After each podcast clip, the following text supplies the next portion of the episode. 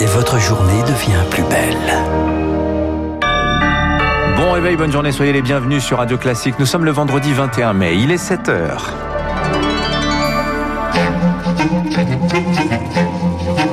6h30, 7h30, la matinale de Radio Classique avec Dimitri Pavlenko. Et à la une ce matin, les armes se sont tues au Proche-Orient. Cessez le feu cette nuit entre Israël et le Hamas. Après dix jours de combat, nous entendrons la joie dans les rues de Gaza, mais rien n'est gagné pour autant.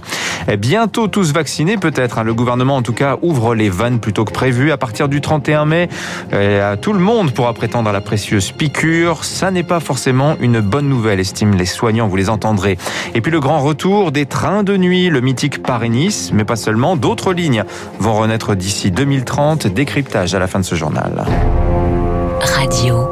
Classique. C'est l'information de la nuit, Lucille Bréau, ce cessez-le-feu précaire, disons-le, au Proche-Orient entre Israël et le Hamas. Il est entré en vigueur au plaqueur de la nuit à 1h du matin, heure de Paris, après plus de 10 jours d'affrontements qui ont fait 232 morts côté palestinien, 12 côté israélien. Les pressions internationales ont finalement porté leurs fruits. Charles Bonner à Gaza, c'est le soulagement ce matin. Oui, le soulagement et la joie. Le message du Hamas, victoire. Israël a cédé en premier et le conflit est revenu au cœur des discussions de la communauté internationale. Cette trêve, une réussite pour l'Égypte, médiateur entre l'État hébreu et le Hamas. En coulisses, le Qatar a également joué un rôle, tout comme les États-Unis, prudents dans un premier temps. Le secrétaire d'État américain Anthony Blinken se rendra sur place dans les prochains jours pour discuter avec toutes les parties. Deux délégations égyptiennes seront envoyées, l'une à Tel Aviv, l'autre à Gaza, chargée de, surveiller le respect de ce cessez-le-feu. Une paix fragile des tensions existent toujours en Cisjordanie occupée par Israël et où des affrontements ont lieu avec l'armée ces derniers jours. Et puis dans les villes mixtes, ces villes où cohabitent juifs et arabes. Et un cessez-le-feu immédiatement salué par le président américain Joe Biden. On. Ces hostilités ont entraîné la mort tragique de tant de civils, y compris des enfants. Nous restons déterminés à fournir une aide humanitaire rapide à la population de Gaza et à la reconstruction de l'enclave. Nous le ferons en partenariat total avec l'autorité palestinienne, pas avec le Hamas, avec les autorités. Je suis convaincu que les Palestiniens et les Israéliens méritent tout autant de vivre en sécurité et de jouir d'un même niveau de liberté, de prospérité et de démocratie. Voilà Joe Biden hier soir depuis la Maison Blanche. Eurodéputés et États membres se sont entendus hier soir sur le pass sanitaire européen. Il devrait entrer en vigueur le 1er juillet. Il contiendra un QR code indiquant que son titulaire a bien été vacciné, qu'il a passé un test négatif ou qu'il est immunisé contre le après avoir contracté le Covid. Il sera disponible sur smartphone, mais aussi en version papier. En France, la situation sanitaire, justement, elle continue de s'améliorer. Un peu plus de 15 000 nouveaux cas ont été identifiés lors des dernières 24 heures. 3 769 lits de réanimation sont toujours occupés.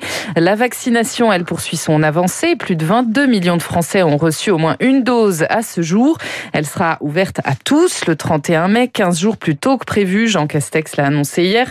Est-ce une bonne nouvelle? Pas forcément pour Jacques Battistoni, le président du syndicat de médecins généralistes MG France. Aujourd'hui, les doses de vaccins disponibles ne sont pas encore suffisamment nombreuses pour permettre à la fois d'ouvrir très largement la vaccination et en même temps de s'assurer que toutes les personnes vraiment prioritaires ont pu bénéficier d'une vaccination. La vraie nécessité, c'est de vacciner le plus de gens possible tout en protégeant en priorité les gens les plus vulnérables. Ouvrir la vaccination à tous ne va pas augmenter le nombre de doses disponibles. Par contre, ça risque de priver des personnes qui en auraient besoin d'un accès facile à cause des files d'attente à la vaccination. Donc, je mets des doutes contre euh, la nécessité d'avancer cette date comme le propose le gouvernement. Par ailleurs, toutes les personnes exerçant une profession prioritaire sans restriction d'âge pourront également se faire vacciner dès lundi prochain. Les enseignants, les policiers, les gendarmes, les caissières ou les conducteurs de bus, par exemple. Un coup d'accélérateur hein, qui a pour but évidemment d'éviter que le virus ne reparte à la hausse. Car on l'a vu depuis mercredi, les terrasses ne désemplissent pas et le moins qu'on puisse dire, c'est que les gestes barrières et les protocoles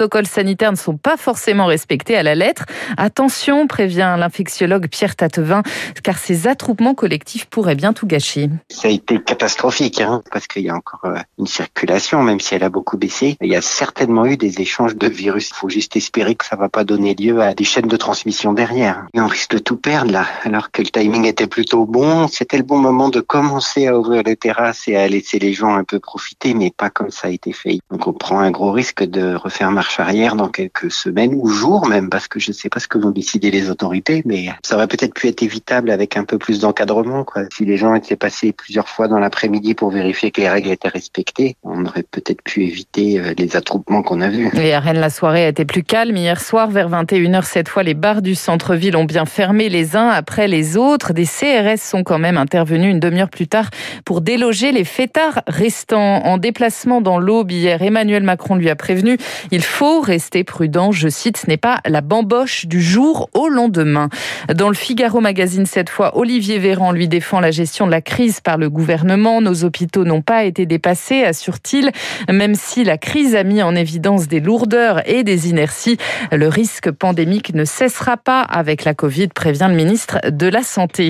À noter enfin que les 43 000 places d'hébergement d'urgence ouvertes depuis le début de la crise sanitaire vont être prolongées jusqu'à fin mars 2022, annonce à l'instant du ministère du Logement. Enfin, on prend le train pour finir ce journal. Et pas n'importe lequel, Dimitri, le Paris-Nice de nuit. Après plus de trois ans d'arrêt, il a repris du service hier avec Jean Castex à bord, arrivé prévu tout à l'heure, 9h11 sur la côte d'Azur. D'ici 2030, le gouvernement veut ressusciter par ailleurs une dizaine de lignes. C'est l'un des axes de la relance, Marc Tédé. Avant ce Paris-Nice, il ne restait plus en France que deux trains de nuit, Paris-Rodez et Paris-Briançon, d'ailleurs suspendus pour travaux. En cause, une désaffection des clients, conséquence de choix stratégiques, analyse Gilles Dansard, spécialiste du ferroviaire et directeur du site Mobilettre. Pendant 20 ans, le gouvernement a demandé à la SNCF essentiellement de rentabiliser ses comptes. Et euh, la SNCF n'a pas investi dans du matériel. Du coup, les gens se sont un peu détournés de ces trains de nuit qui étaient vieillots, qui n'avaient pas le Wi-Fi, euh, etc. Et aujourd'hui, avec euh, du matériel neuf, il est tout à fait possible d'améliorer le bilan. Voilà qui coûterait près d'un milliard et demi d'euros, mais les clients pourraient aussi être séduits par les tarifs de 19 à 39 euros à peine pour un Paris-Nice, sans compter les préoccupations environnementales, explique Iwan Leclèche du collectif Oui au train de nuit. La honte de prendre l'avion, c'est quelque chose qui n'était pas forcément imaginable il y a quelques décennies et qui contribue justement à renforcer le poids des mobilités dites alternatives, dont le train de nuit, plus respectueux de l'environnement, du climat. Un modèle qui a en tout cas permis à la compagnie autrichienne EBB de constituer un réseau nocturne rentable. Il s'étend de Rome jusqu'à Amsterdam. Et si vous avez 18 ans, vous pouvez désormais bénéficier d'un pass culture de 300 euros pour aller au concert, au théâtre, au musée, acheter des livres, des disques et même certains jeux vidéo. Seule restriction, ni bien livré, ni Netflix ou Amazon Prime Vidéo. Et puis la Tour Eiffel, Dimitri, de nouveau ouverte au public. Ce sera le 16 juillet prochain avec une jauge à 50% dans ses ascenseurs. Elle était fermée quand même depuis le 29 octobre. Certains jeux vidéo, pas certains. Certains, pas tous. Ah oui, les, comment on choisit? Quel est, quel est le critère, vous savez? Eh ben, je ne sais pas. Eh ben, faut regarder parce qu'alors là, c'est assez consternant. Pas les jeux de bagarre, mais les jeux éducatifs, j'imagine, quelque chose dans ce goût-là.